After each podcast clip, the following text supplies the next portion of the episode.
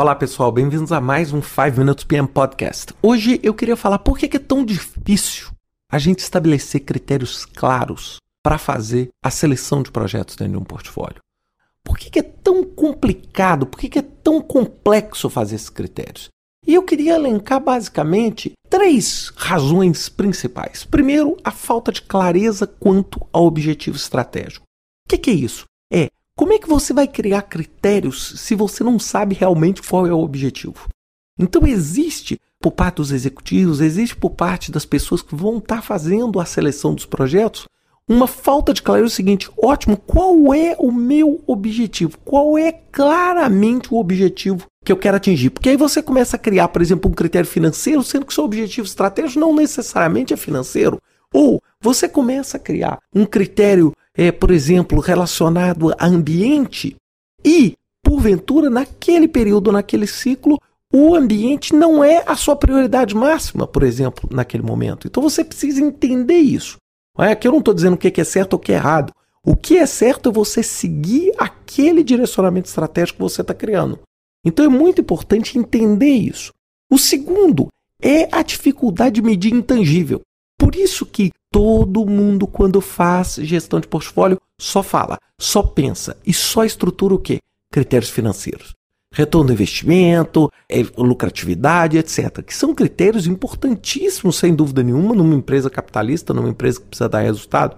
Mas eles não necessariamente são fundamentais se você tem uma organização sem fins lucrativos cujo objetivo é, por exemplo, erradicar a malária em determinados países da África. Então, talvez não seja esse um fator crítico e exclusivo para você escolher os projetos.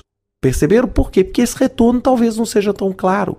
Então, quando você trata de intangíveis, eu já abordei isso em outros podcasts, é muito importante que você crie mecanismos para isso. Você crie faixas, você utilize mecanismos como HP, o Analytical Hierarchy Process, que eu já falei em outros podcasts, que você use comparação par a par, que você use outros critérios que te deem pelo menos referência. E uma grande resposta que eu dou para aqueles que são céticos na medição de intangível é aqueles que falam assim: poxa, então se é para medir intangível, é melhor não medir nada. A minha resposta é: pelo menos você ter uma estimativa é melhor do que você não ter ideia do que você está fazendo. E o terceiro, óbvio, óbvio e claro, é o que, gente? É o interesse. Por quê? Porque para muita gente é muito cômodo e muito simples você simplesmente ocultar as informações.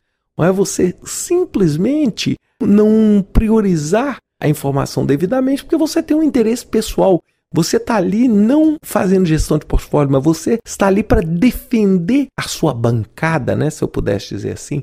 Você está ali para defender aquilo que você acredita.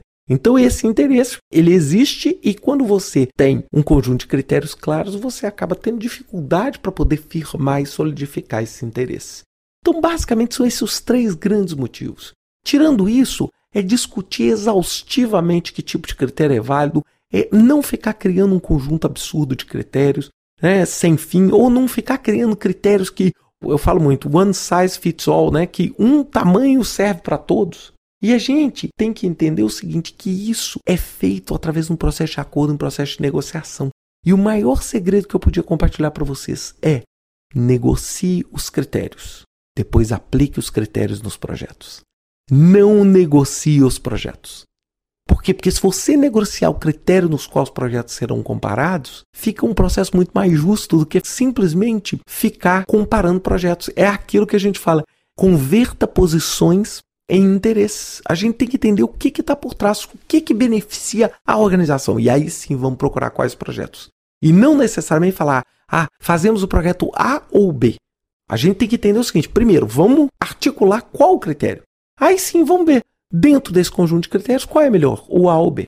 Agora, isso, gente, é uma mudança cultural tremenda e um desafio para a gente transpor quando a gente pensa em mudança cultural muito grande. Por isso a gente tem que trabalhar com muito cuidado nos critérios para não colocar água no nosso processo e fazer com que o nosso processo pare de funcionar.